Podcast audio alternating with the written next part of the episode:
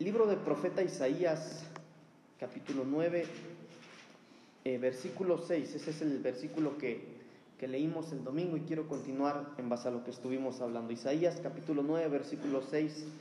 Lo leemos, amados, y tomamos nuestro asiento para... Lo leemos, oramos y tomamos nuestro asiento para entrar a la palabra. Amén. Dice la palabra del Señor, porque un niño nos es nacido, hijo nos es dado, y el principado sobre su hombro, y se llamará su nombre admirable, consejero, Dios fuerte, Padre eterno, príncipe de paz. Oramos. Señor, gracias por tu presencia en este lugar. Gracias, amado Señor, por este tiempo de intercesión y de alabanza que nos has permitido, oh Dios. En esta tarde, Señor, yo me entrego en tus manos, Señor, suplicándote que hagas de mí un vaso útil, Señor para edificar a tu pueblo, Señor, conforme a tu voluntad. Envía sobre nosotros, papito lindo, por favor, tu palabra, Señor. No queremos palabra de hombre, no queremos conceptos, Señor. Queremos, Señor, una palabra revelada que venga a tocar nuestro espíritu, nuestra alma y aún nuestro cuerpo, Señor. Queremos que envíes, por favor, Señor. Suplicamos, Señor, tu palabra sobre nosotros. Háblanos, papito lindo, por favor. Y desde ahora te damos toda la gloria, toda la honra y toda la alabanza. En el nombre de Jesús. Amén y amén. Toma su asiento, hermanos. Yo quiero en esta eh, tarde continuar hablando algo que eh, hablamos el domingo. No, si se dieron cuenta, no prediqué mucho por lo que el Espíritu Santo estaba haciendo en este lugar. Y bendito Dios, ¿verdad? Porque fuimos edificados a través de la palabra. Eh, pero este versículo, hermano, habla de los nombres de Jesús. ¿Se acuerdan que estuve hablándoles brevemente de eso? Hablamos de que a veces como Gedeón, por temor, eh, por miedo, no estamos haciendo lo que tendríamos que hacer, porque hay un miedo, a veces hay un temor, hay algo que nos detiene. Por ejemplo, eh, ahorita que vamos a empezar ya los roles de las predicaciones, de los roles de la alabanza, cuando usted le toque, hermano, le aseguro que va a tener miedo. A todos nos da miedo. Los nervios, el cómo me va a salir, el que se me vaya a olvidar, hermano. Pero acuérdense que el Señor le dijo a Gedeón, bueno, Gedeón, ¿tienes miedo? Eh, pero yo entregué la victoria en tus manos, le dijo. Y si tienes miedo, desciende y date cuenta que es así. Entonces nosotros aún con miedo tenemos que hacer las cosas.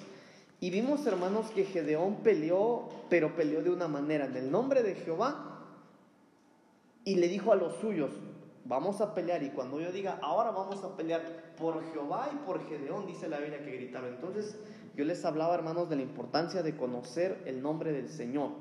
Y ahí empezamos o empecé a desarrollar esta, estos nombres, porque les decía yo, mire, en Apocalipsis capítulo 2 la Biblia dice que hay un nombre que nadie conoce. Perdón, hermanos, entonces, la realidad es que hay, hay nombres que no conocemos, pero hay nombres que la Biblia dice que sí conocemos. Eh, por ejemplo, Jehová, eh, Shaddai, Adonai, Yahvé, todos esos nombres, hermano, eh, son nombres que conocemos a través de la palabra de Dios. pero también hablábamos ahí en el versículo que leímos ahorita, que fue el último que leímos el domingo, hermano, acerca de los nombres de Jesús, los nombres conocidos del Señor. Pero en esta noche, hermano, yo quiero eh, continuar un poquito con esto, porque cuando nosotros analizamos Isaías capítulo 9, versículo 6, lo primero que vimos es que dice que el principado sobre sus hombros. Y se acuerdan que yo les mencionaba un poquito acerca de esta palabra del principado. Y principado, hermano, yo les explicaba un poquito qué quiere decir soberanía. Es decir, que Él es soberano. Y soberanía, hermano, es que Él tiene el control de aquellos que están bajo Él.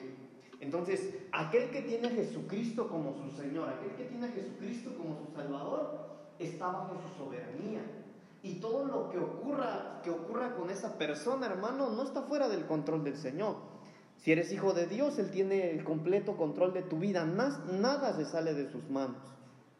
A veces es difícil, hermano, cuando eh, hay situaciones que nos duelen o que nos lastiman, ¿verdad? Como no tener buenas finanzas, eh, como decir, bueno, pastor, mire, yo estoy eh, estudiando, no sé, la preparatoria o la universidad, pero no sé si voy a acabar mi carrera porque ya no hay dinero. Mis papás dicen que no me pueden apoyar.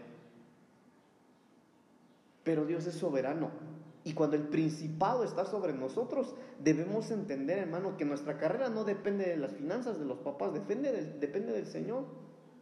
Pastor, mi trabajo no me va muy bien. Tal vez me van a correr porque va a haber recorte de personal, pero cuando el principado está sobre nosotros, hermano, nuestro empleo depende de Él, no depende incluso de nuestro patrón, porque Él es el principado. Entonces, yo les decía el domingo, hermano, que eh, el principado sobre su hombro, nuestro Dios que es soberano, es el que determina el cómo nos va a ir en la vida. No, no son incluso, hermanos, eh, la brujería, la hechicería, no importa cuántas cosas hagan contra nosotros, porque hay un Dios soberano que está arriba de nosotros. Pero eh, yo quisiera, hermano, adentrarme un poquito más a los nombres de Dios. La Biblia dice en Juan capítulo 6, versículo 48, que Jesús por sí mismo hablaba de quién era Él. Y eso es lo que quiero empezar a hablar hoy. Eh, mire, le voy a dar un tema. Estoy grabando para subirlo a las plataformas que ya tenemos. Se lo recuerdo, hermano, ya tenemos no solo Spotify, tenemos ya en YouTube, en Amazon Music. ¿Ya están ahí, verdad, hermano? Sí. Bueno, ya, ya, ya están ahí, hermanos, en las plataformas que tenemos. Así que, pero el tema que va, con el que vamos a subir este tema a las plataformas va a ser el Príncipe de Paz 2, porque él se llamó el tema del domingo, el Príncipe de Paz, ahora es el Príncipe de Paz 2. Pero hoy voy a hablar un poquito más acerca de, de lo que Jesús dijo de sí mismo. Y en esta parte de la Biblia, hermanos, en Juan capítulo 6, versículo 48, eh, Jesús dice lo siguiente. Si alguien lo tiene, lo lee por favor. Dice, yo soy el pan de vida. Eso es lo que Jesús dijo de sí mismo. Yo soy el pan de vida. Entonces Jesucristo por sí mismo, hermanos, estaba diciendo, yo soy el pan de vida. Ahora, ¿qué tiene que ver esto con lo que yo hablé el domingo mucho? Y ahorita les voy a explicar por qué. Cuando nosotros vemos el pan en la Biblia, hermano, ¿qué me puede decir usted del pan? A ver. Dígame un poquito, ¿qué ha aprendido usted del pan? ¿Qué ha visto? ¿Qué figura le da al pan en la Biblia? La palabra. La palabra. ¿Qué más? Nada más. Cada mes acá se habla del pan. Pues sí, de la Santa Cena. La cena del Señor. Entre otros, ¿verdad? Pero Jesucristo a sí mismo dijo, yo soy el pan de vida. Ahora, eh, híjole, hermano, fíjense que tengo aquí una cita, pero no anoté la cita, solo anoté los versículos. Pero nosotros debemos entender, hermanos, que el Señor es nuestro proveedor. ¿Cuántos dicen? Amén. Permítame tantito, hermanos, déjenme busco esta cita que sí la tengo aquí, pero no anoté la cita, solo anoté los versículos. Habían olvidado de traer pan, dice la Biblia. Entonces nosotros debemos eh, Ok, vamos a Marcos capítulo 8, por favor. Marcos capítulo 8. Vamos a leer a partir del versículo 14. Marcos, Evangelio de Marcos, capítulo 8. Vamos a leer del versículo 14 al 21, porque en esta parte de la Biblia hay algo muy interesante acerca del pan. Y yo quiero que veamos un poquito, hermano, cómo el principado sobre sus hombros aquel que es admirable, consejero, Dios fuerte, Padre eterno, príncipe de paz, dijo a sí mismo, yo soy el pan de vida. Pero miren lo que dice acá en, en Marcos capítulo 8, versículo 14. Habían olvidado de traer pan y no tenían sino un pan. ¿Cuántos panes tenían? Uno, consigo en la barca. Y él les mandó diciendo, mirad, guardaos de la levadura de los fariseos y de la levadura de Herodes. Y discutían entre sí diciendo, es porque no, no trajimos pan. Y entendiendo Jesús les dijo, ¿qué discutís? ¿Por qué no tenéis pan? ¿No entendéis ni comprendéis? ¿Aún tenéis endurecido vuestro corazón? Teniendo ojos no veis y teniendo oídos no oís y no recordáis. Cuando partí los cinco panes entre cinco mil, ¿cuántas cestas llenas de pedazos recogiste? Y ellos dijeron, doce. Y cuando los siete panes entre los cuatro mil, ¿cuántas canastas llenas de los pedazos recogisteis? Y ellos dijeron, siete. y les dijo, ¿cómo? ¿Aún no entendéis? Ahora yo sé que está un poquito enredada esta lectura porque ustedes dirán, pastor, yo estoy como los discípulos, tampoco entiendo nada aquí del pan. Pero yo vi algo, hermanos. Jesucristo dijo por sí mismo, yo soy el pan de vida. Y acá encontramos pan, ¿verdad? Encontramos tres porciones de pan. La Biblia dice que Jesucristo iba ahí con sus discípulos y los discípulos llevaban solamente un pan.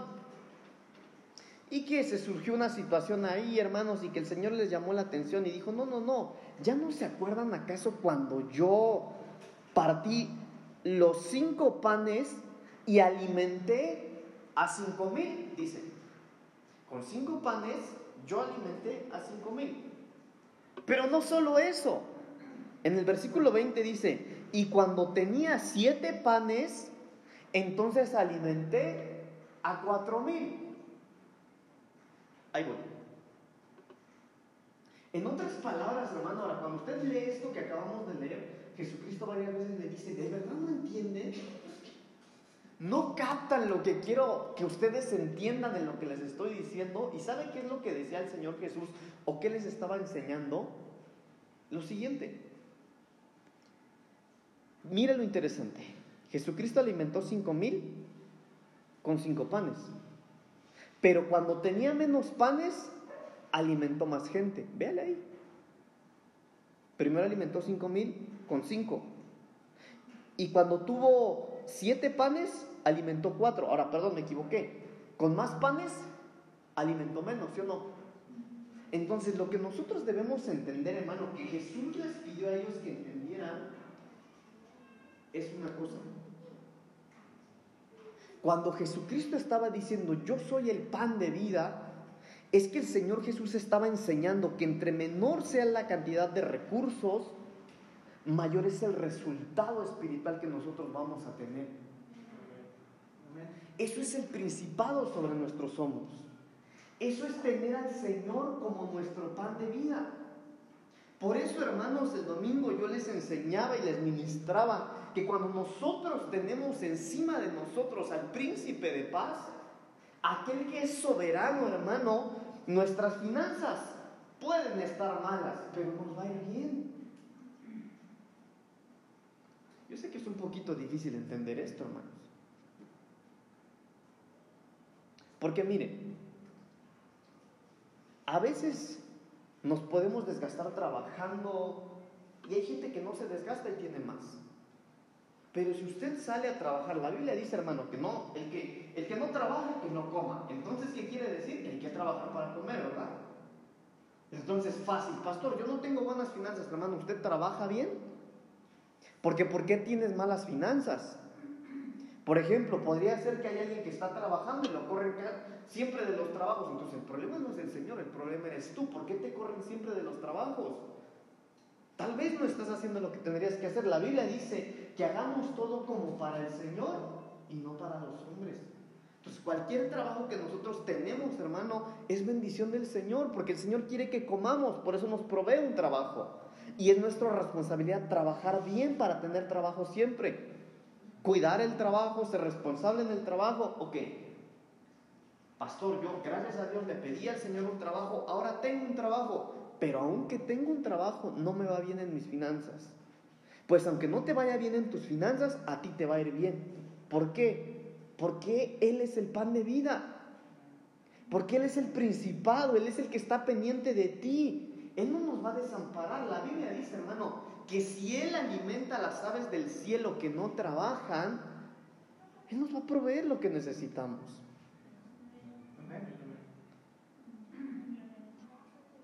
Primera de Juan capítulo 5 versículo 12 dice lo siguiente, el que tiene al Hijo tiene la vida, el que no tiene al Hijo de Dios no tiene la vida. En otras palabras, hermano, lo que está diciendo este versículo es que Jesucristo basta para vivir. Es que, Jesucristo lo es todo para vivir.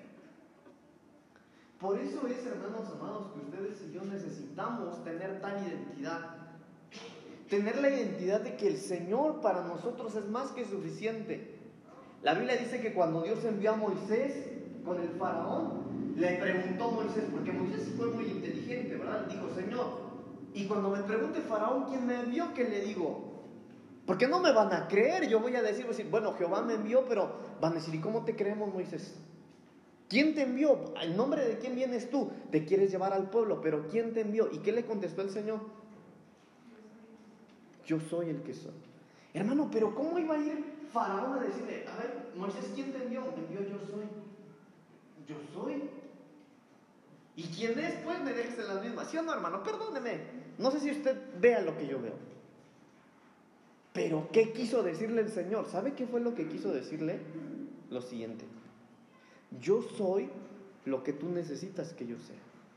Cuando tú necesites que yo sea el proveedor, yo voy a ser el proveedor.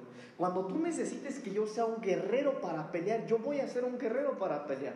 Cuando tú necesites que yo sea el que dé la cara por ti, yo voy a ser ese que va a dar la cara por ti. Por eso el Señor le contestó a Moisés, yo soy el que soy. Yo soy lo que tú necesites que yo sea en el momento que me necesites. Eso es el principado sobre sus hombros aquel que gobierna, aquel que provee, aquel que está pendiente de los suyos, hermanos. El que está sobre todo. Hermanos, espero, hermano, de verdad, lo deseo con todo mi corazón, que usted haya recibido la palabra del Señor el domingo.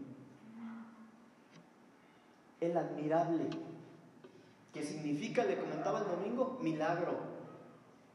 Dios fuerte, que significa gibor, guerrero, aquel que no se echa para atrás cuando hay problemas, cuando hay batallas. No, hermano, ahí es cuando más pegado a ti está el Señor en los momentos difíciles.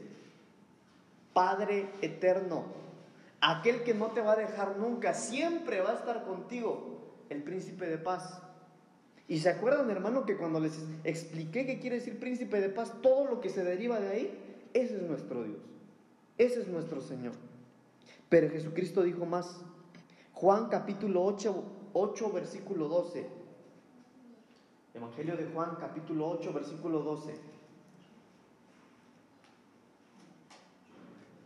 Otra vez Jesús les habló diciendo, yo soy la luz del mundo, el que me sigue no andará en tinieblas, sino que tendrá la luz de la vida.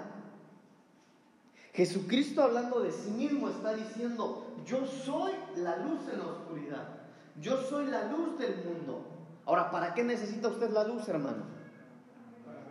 Para ver en medio de la oscuridad. Por eso es que nosotros debemos tener, hermano, tal identidad que aunque todo se está oscureciendo, aunque todo, eh, a veces yo escucho, ¿verdad? En la administración de la alabanza del hermano Eric, él dice, menciona mucho, aunque todo vaya mal, dice, pues ¿a qué aplica? aunque aparentemente todo nos está saliendo mal o se está oscureciendo, Él es la luz del mundo. Y dice la palabra del Señor, y el que me sigue no andará en tinieblas, sino que tendrá la luz de la vida. En otras palabras, hermano, la Biblia dice también, hermano, eh, tu palabra, ¿cómo dice la Biblia ahí? Lámpara es a mis pies tu palabra y lumbrera a mi camino. Él nos va a alumbrar. Él nos va a alumbrar. Por eso, hermano, cuando nosotros no sabemos qué hacer, tenemos que ir con Él. Cuando más solo nos, nos sintamos, más tenemos que buscar su compañía. Mire, por ejemplo, si usted ya no le dan ganas de orar, es cuando más tiene que orar. Si usted ya no le preocupa, hermano, orar ni ayunar, es cuando más tiene que orar y ayunar. Pero la promesa del Señor, hermano, es que Él nos va a alumbrar porque Él es la luz del mundo. En Juan capítulo 10, versículo 7, hermanos, voy a ir un poquito rápido porque quiero llegar a, uno que es también parte de la administración del domingo. Juan capítulo 10, versículo 7. Dice la palabra del Señor. Volvió pues Jesús a decirles, de cierto, de cierto os digo, yo soy la puerta de las ovejas.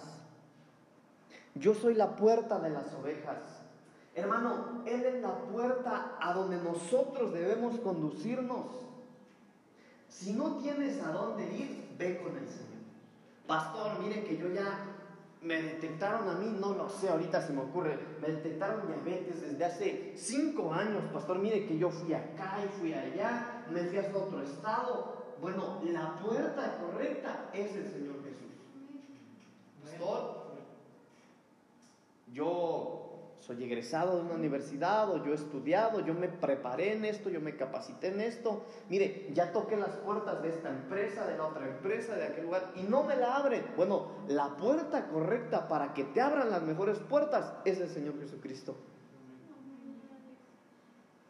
Problemas en el matrimonio, problemas en las finanzas, problemas de cualquier tipo, hermanos amados. La puerta de las ovejas es el Señor.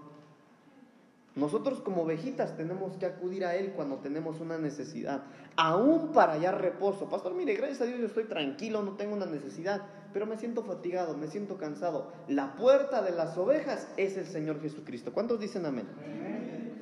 Juan capítulo 10, versículo 11, versículos más adelante, sigue diciendo el Señor, yo soy el buen pastor.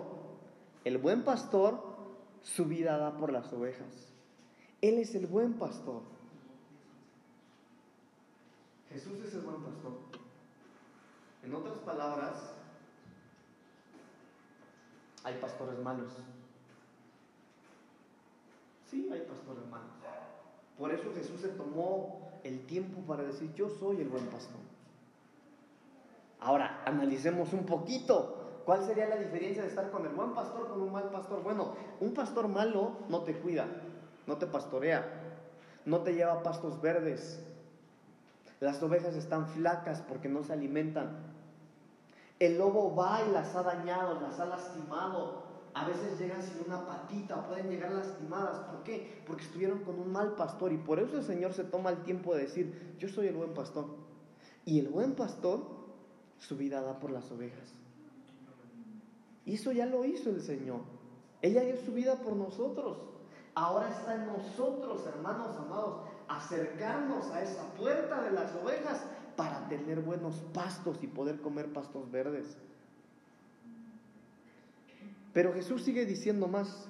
En Juan capítulo 11, versículo 25, hay algo más, o hay muchas cosas más que Jesús está hablando de sí mismo. Dice la palabra del Señor en Juan 11, 25. Les dijo Jesús, yo soy la resurrección y la vida. El que cree en mí, aunque esté muerto, vivirá. Él es la resurrección y Él es la vida. Ahora, ¿quién necesita una resurrección? Los muertos. Y la palabra de Dios dice, ¿verdad? Ya lo hemos estudiado en la doctrina acá los domingos, que nosotros estábamos muertos en delitos y pecados. Pero Él dice, yo soy la resurrección y la vida. Y el que cree en mí, aunque esté muerto, vivirá. Ahora, escúcheme bien, hermano, hermano, todo que escúcheme bien. Muchos por la pandemia dejaron de congregarse para no morirse en su carne, pero tal vez se murieron en el espíritu. Espiritualmente tal vez ya están muertos. Y esos necesitan a este Jesús. Aquel que es la resurrección y la vida. Mire, hay unos que están vivos acá, pero muertos espiritualmente desde hace mucho. Hay otros que están muertos en el alma.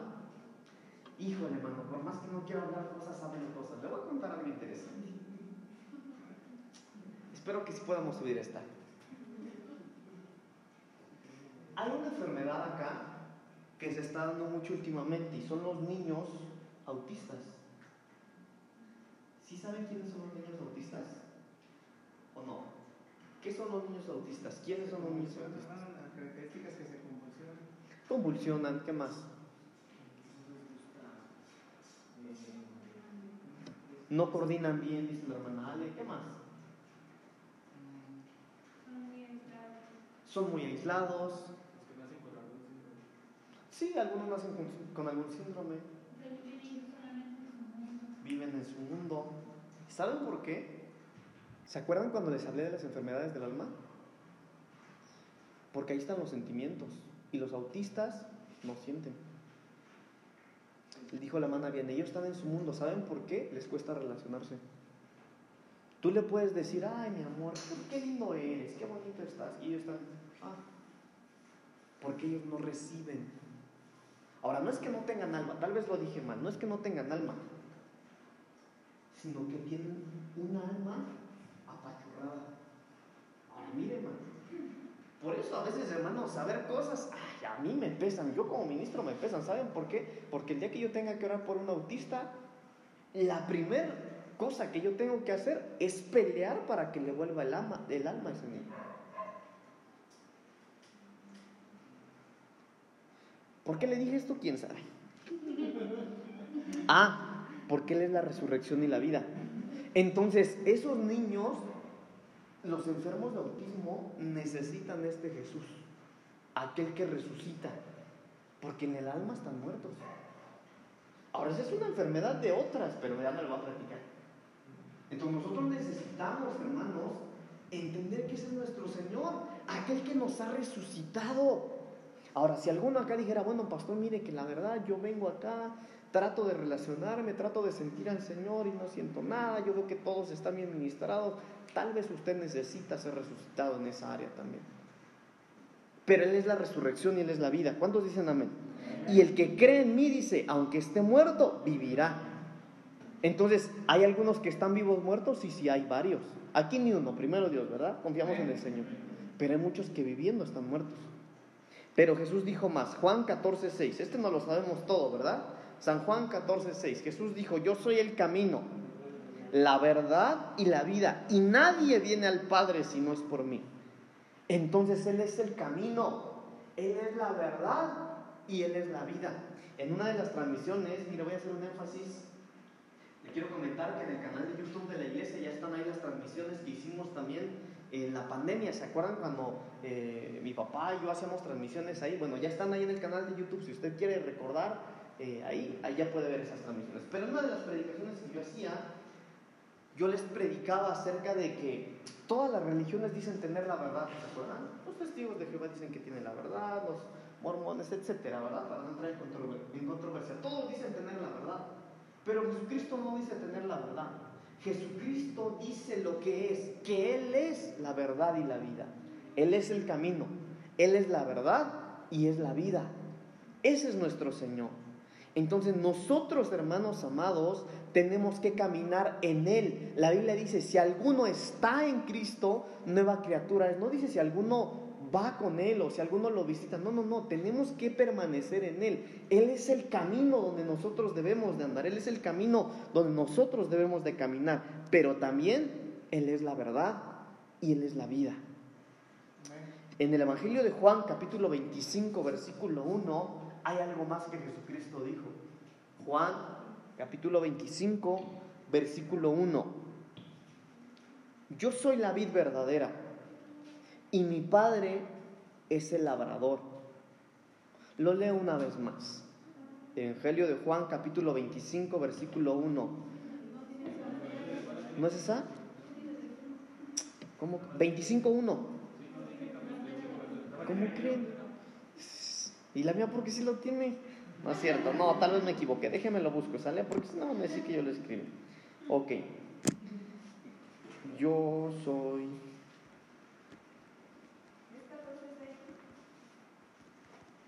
No. Juan 15.1. Evangelio de Juan capítulo 15 versículo 1. Ese sí es, hermanos. Ok, ahí en Juan 15.1 sí lo tiene, ¿verdad? Ya ve, ese 2 era un 5, pero lo escribí mal. Ok. Evangelio de Juan capítulo 15 versículo 1 dice lo siguiente, yo soy la vid verdadera y mi padre es el labrador. Ahora, cuando nosotros seguimos leyendo esta parte de la Biblia, hermano, la Biblia sigue diciendo que para llevar fruto necesitamos estar en Él, ¿verdad? Sí lo hemos leído, ¿verdad? Pues hemos leído. Ok. Pero lo primero que a mí me llama la atención es que Jesucristo también se tomó el tiempo de, de, aclarar algo. Yo soy la vid verdadera. Entonces, hay vides que son falsas. ¿Yo no? Jesucristo se tomó el tiempo para aclarar eso. Yo soy la vid verdadera. Y mi padre es el labrador. Ahora, Cuando nosotros vemos, hermanos amados, que hay vides falsas, entonces nosotros deberíamos tener cuidado. Mire lo que dice el versículo 2. Todo pámpano que en mí no lleva fruto, lo quitará. ¿Quién lo quitará? El labrador que es el Padre. Y todo aquel que lleva fruto lo limpiará para que lleve más fruto. Entonces nosotros, hermano, debemos ver, mire, así como yo le estoy dando las citas, vean la secuencia que lleva. Primero vemos que hay una puerta de las ovejas, después vemos que Él es el pastor de las ovejas y que para acudir tenemos que acercarnos a esa puerta. Ahora vemos acá, hermanos amados, que Él es el camino, que Él es la verdad, que Él es la vida, pero también vemos que Él es la vid verdadera y que para llevar fruto necesitamos permanecer en Él. En otras palabras, si nosotros no estamos dando fruto, hermano, tendríamos que analizar en qué vida estamos. ¿Por qué es que no estamos dando fruto? Ahora, ¿no dar fruto es peligroso? Claro que sí, porque la Biblia dice en el versículo 2 que todo pámpano que no da fruto será cortado por el labrador que es el Padre. Hace unos años, le digo pues que tengo que decir, pero va con la pedra. Hace unos años, algunas hermanas de la iglesia se molestaron por una expresión que yo dije. De hecho, lo dijeron con mi papá también. Mi papá me dijo que las hermanas por ahí como que se quejaron. Porque en una ocasión yo en la administración dije, hermano, que el Señor agarre la iglesia con un racimo de uvas y tira a los podridos, a los que estorban. Y se molestaron. Pero la Biblia dice acá, hermano, que los pámpanos que no llevan fruto, el labrador, quien es el Padre, los va a cortar. nosotros necesitamos llevar fruto. Y qué mejor que no nos corten, mejor que nos poden para llevar más fruto. Ahora, pastor, ¿cómo es que se podan? Ay, hermano, eso duele. Eso duele. Mire, por ejemplo, las hermanas o los hermanos también que, que les gustan las plantitas. ¿Le ha de doler a una planta cuando nosotros lo podamos, verdad? Claro, hermano, pues si tiene vida. Pero es para que dé más fruto. Es para que crezca mejor, para que salgan eh, hojas verdes, para que floree. Para eso se poda una planta. Entonces, cuando nosotros como pámpanos tenemos poco fruto o no tenemos y nos podan, eso duele, hermanos. Eso duele. ¿Se acuerdan de los aposentos? Esos son los aposentos donde nos suben a triturarnos a veces. Pero continuemos. A este quería llegar. Evangelio de Juan, capítulo 14, versículo 27. Juan 14, 27. En esta parte de la Biblia, Jesucristo está hablando acerca de algo que yo vi, hermano, que tiene una conexión con lo que yo predicaba el día domingo. La paz os dejo, mi paz os doy. Yo no os la doy como el mundo la da. No se turbe vuestro corazón ni tenga miedo. Entonces yo veo aquí, hermano, que Jesús está diciendo, la paz que yo les dejo y que yo les doy no es como la paz del mundo. Yo no la doy como el mundo la da. Así que no se turbe tu corazón ni tengas miedo. En otras palabras, yo veo acá, hermano, que Jesucristo estaba hablando lo que habló su padre a Gedeón. Gedeón, yo he dado en tus manos la victoria. Esa esa guerra que vas a pelear para la cual yo te he llamado, yo ya la gané para ti. Y Gedeón le dijo, Señor, yo tengo miedo de pelear. Aunque tú dices que yo puedo, aunque tú dices que yo ya la gané, yo tengo miedo. Y me acuerdo, hermano, eh, en, jueces capítulo 7, eh, eh, versículo 9 y 10, dice lo siguiente. En el 7 dice, aconteció que aquella noche Jehová le dijo, levántate y descienda al campamento, porque yo he entregado en tus manos yo lo he entregado en tus manos. Pero el 10 dice, y si tienes temor de descender, baja tú y tu criado fuera al campamento. Y ahí le empieza a decir, en otras palabras, hermano, yo veo aquí que Jesucristo hizo lo que hizo Jehová con Gedeón. Él les dijo, no tengan temor, porque la paz que yo les dejo, la paz que yo les doy, no es como la paz del mundo. No es como la paz que el mundo da. En otras palabras, el Señor le está diciendo lo mismo que el Padre a Gedeón. Y si tienes miedo, desciende y te darás cuenta que yo ya entregué la victoria para ti. Porque hermano, la predicación del domingo, cuando nosotros empezamos a ver el principado sobre sus hombros, admirable, consejero, Dios fuerte, Padre eterno, príncipe de paz, todo eso hermano, el domingo yo le mencionaba y desglosé cada uno de, esos, eh, de esas palabras en el concepto original y veíamos que ahí hay paz, que ahí hay salud, que ahí hay fortaleza, que ahí hay provisión, que ahí hay restitución. Pero cuando hablamos de todas esas cosas, hermano, a veces como que nos cuesta un poquito creer a veces que el Señor nos provee todo eso. Y como Gedeón podríamos tener miedo y decir, Señor, tú sabes que yo quiero servirte, pero no puedo servirte por ahora porque no me siento capaz. Señor, tú sabes que yo sí quiero hacer lo que lo que mis pastores dicen que yo haga, pero no me siento capaz o me da miedo. No tengo el suficiente dinero para entrar a ese empleo o, poner ese negocio que tú pones en mi corazón. Y a veces nos da miedo, hermano. Pero Jesucristo, el Hijo de Dios, aquí está haciendo lo mismo que hizo el Padre con Gedeón. Y si tienes miedo, desciende y verás que es verdad lo que te digo. Que yo ya gané esa guerra para ti. Entonces Jesucristo cuando habla de sí mismo, hermano, está hablando de esto. Dice, no se turbe vuestro corazón ni tenga miedo. Ahora, hermano, este consejo cuando nos lo da alguien es a veces algo incoherente. Le voy a poner un ejemplo. Cuando nosotros perdemos un familiar, algún ser querido porque muere, Hermano, no hay palabras que puedan consolar a esa persona. No las hay. No las hay. Y por más que uno le diga, mire hermano, que la voluntad de Dios y que siga adelante y que hay que salir adelante, a veces hermano, esas palabras, lejos de que nos levanten y causen algo, no causan nada. Porque estamos deshechos por dentro. ¿Y qué creen? que Jesús aquí en este versículo está haciendo lo mismo. Jesucristo le está hablando a unos que no tienen paz y Él les está diciendo, mi paz les dejo, les doy mi paz, pero no la doy como el mundo la da. En otras palabras está diciendo, pero mi paz no es un consejo de hombres. La paz que yo les estoy diciendo que les estoy dando no es como un consejo de cualquier persona, no es como el mundo la da. Así que no se turbe tu corazón ni tengas miedo. Y si tienes miedo, dice el Señor, desciende y, ves que, y ve que es así. En el Evangelio de Juan, capítulo 4, versículos 25 y 26, Jesucristo le dijo algo a una mujer. Le dijo la mujer, sé que ha de venir el Mesías llamado el Cristo.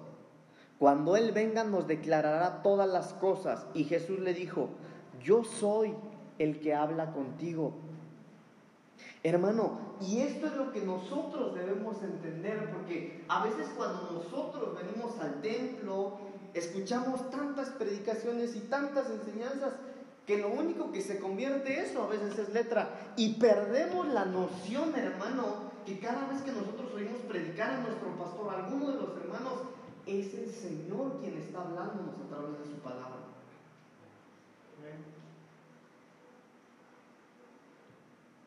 Nosotros acá en la iglesia no le prestamos al altar a cualquiera, y usted lo sabe, hermano. Aquí para que alguien predique que no es de casa,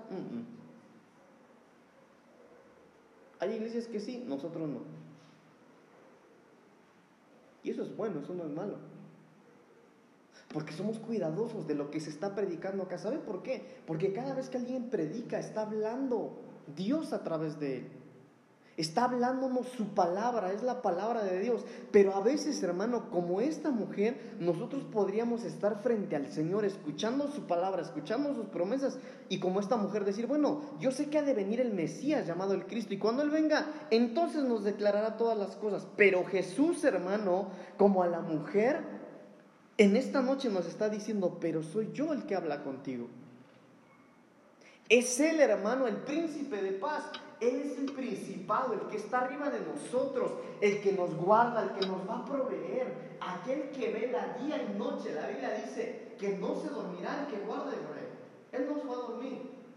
A él nada le cae desapercibido, hermano. Mire, a veces nosotros nos pueden sorprender las cosas, nos caen los imprevistos, nos caen las situaciones malas, pero ¿qué cree? Él lo sabía ya.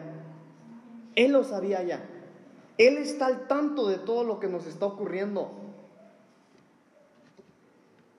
Juan capítulo 8, versículo 18, dice lo siguiente. Yo soy el que doy testimonio de mí mismo y el Padre que me envió da testimonio de mí. En otras palabras, hermano, cada vez que el Señor Jesús hace algo, hermano, nosotros podemos tener la certeza de que Dios Padre está tratando de nosotros también. Nosotros, hermano, entendemos, porque esa es nuestra doctrina, que tenemos un Dios trino, ¿verdad? Padre, Hijo y Espíritu Santo. Pero a veces, hermano, nosotros podríamos estar encerrados en conceptos de que son muy distintos o de que están separados. Pero cuando el Padre hace algo, dice, dice la Biblia aquí, hermano, que así como el Hijo da, da testimonio del Padre, el Padre da testimonio del Hijo. Entonces nosotros debemos vivir con la certeza, hermano, de que Dios está peleando por nosotros, de que Dios está velando por nosotros, de que Él está pendiente de nosotros. Apocalipsis capítulo 1, versículo 11, dice lo siguiente. Yo soy el alfa y la omega, el primero y el último Escribe en un libro lo que ves y envíalo a las siete iglesias que están en Asia, a Éfeso, a Esmirna, Pérgamo, Tiatira, Sardis, Filadelfia y la Odisea. Acá, hermanos, el Señor Jesucristo está hablando por sí mismo diciendo, yo soy el alfa y la omega. Yo soy el principio y el fin. No hay nada que esté después ni antes de mí. Yo soy el principio y el fin. Yo soy donde empiezan todas las cosas, pero también hasta donde termina todo. Ese es nuestro Dios. Por eso es que nada está fuera de su control. Termino con Apocalipsis capítulo 1, versículos 17 y 18. Apocalipsis 1, 17 y 18. Dice la palabra del Señor. Cuando le vi, caí como muerto a sus pies.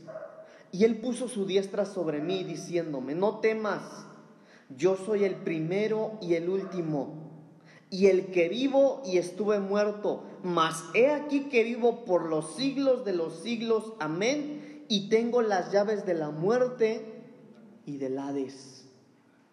Hermano, ese es nuestro Señor, ese es nuestro Dios. ¿Hay más dioses? Sí, hay más dioses muchos, muchos más. ¿Sabe que en la India, solo la India, tiene más de 3 millones de dioses? Hay muchos millones de dioses, pero ninguno como nuestro Dios. Ninguno como Él. Él es el único hermano que ha vencido la muerte. El único, nadie más se ha levantado, ninguno como Él. Y dice aquí, cuando le vi caí como muerto a sus pies, pero él puso su diestra sobre mí diciéndome, no temas, no temas, yo soy el primero y el último, el que vivo y estuve muerto, mas he aquí que vivo por los siglos de los siglos y tengo las llaves de la muerte y del Hades. Ese es nuestro Dios. Por esa razón, hermanos amados, nosotros necesitamos caminar, hermano. Y si dejamos de caminar con fuerza, si nos sentimos desanimados, si en esta noche, hermano, en esta tarde usted está acá en la iglesia, pero eh, usted puede decir, mire, pastor, la verdad yo estoy acá porque sé que tengo que venir, pero ni quería venir a, a la iglesia. Me siento desanimado. O tal vez usted está viendo a alguien de los hermanos de la congregación desanimado. Hermano, nosotros tenemos a este Dios que levanta a los muertos que resucita a aquellos que están muertos. Y nosotros mismos debemos de ser los primeros resucitados por Él. Entonces, hermano, en esta noche yo quiero pedirle por favor que se ponga de pie y que hagamos una oración y decirle, Señor, ayúdame a tener esa identidad. Ayúdame, Señor, a entender quién eres tú para mí. Ayúdame, Señor, a entender que tú estás por sobre todas las cosas alrededor de mí, Señor. Que tú eres el principado de mi corazón y de mi vida. Que eres un Dios de milagros, un Dios admirable. Que eres un Dios fuerte, que eres un Dios eterno, que eres el príncipe de paz. Señor, gracias te damos en esta noche. Gracias por tu favor. Gracias por tu amor. Señor, en esta tarde, en esta noche, yo he hablado tu palabra, Señor. Señor, a la luz de tu palabra hemos aprendido en esta noche, Señor, lo que tú eres para nosotros. Señor, en esta noche hemos aprendido que tú eres ese pan de vida, Señor.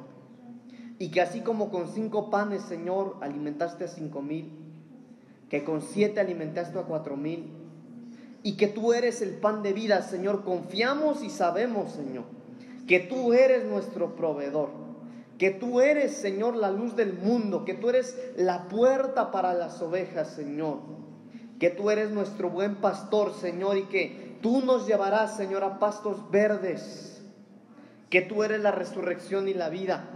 Despiértanos, Señor, resucítanos para cumplir, Señor, tus deseos en la tierra, tus deseos, Señor, con tu iglesia acá en la tierra, oh Dios.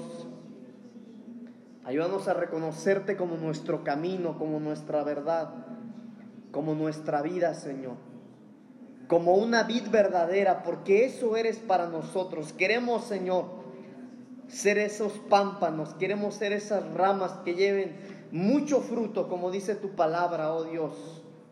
Pero yo te suplico, papito lindo, que podamos en esta noche, Señor, salir con esto en nuestro corazón, con la paz que tú depositas en nosotros. Y como dice tu palabra, Señor, yo no la doy como el mundo la da. No se turbe tu corazón ni tenga miedo. Que podamos en esta noche, Señor, recibir esta palabra, Señor, como Gedeón que tú le dijiste, oh Dios. Y si tienes miedo, desciende y ve que es así. Si tienes miedo, desciende al campamento enemigo y date cuenta que yo he peleado la buena batalla junto a ti, que yo voy delante de ti derribando toda hueste del enemigo. Señor, porque tú eres el alfa y el omega, que tú eres el principio y el fin, que tú eres, Señor, el que vive por los siglos de los siglos y quien tiene las llaves de la muerte y del Hades. Señor, te damos toda la gloria y toda la honra en esta noche. Que esta palabra, papito lindo, quede, quede cincelada en las tablas de nuestro corazón, por favor, en el nombre de Jesús. En el nombre de Jesús.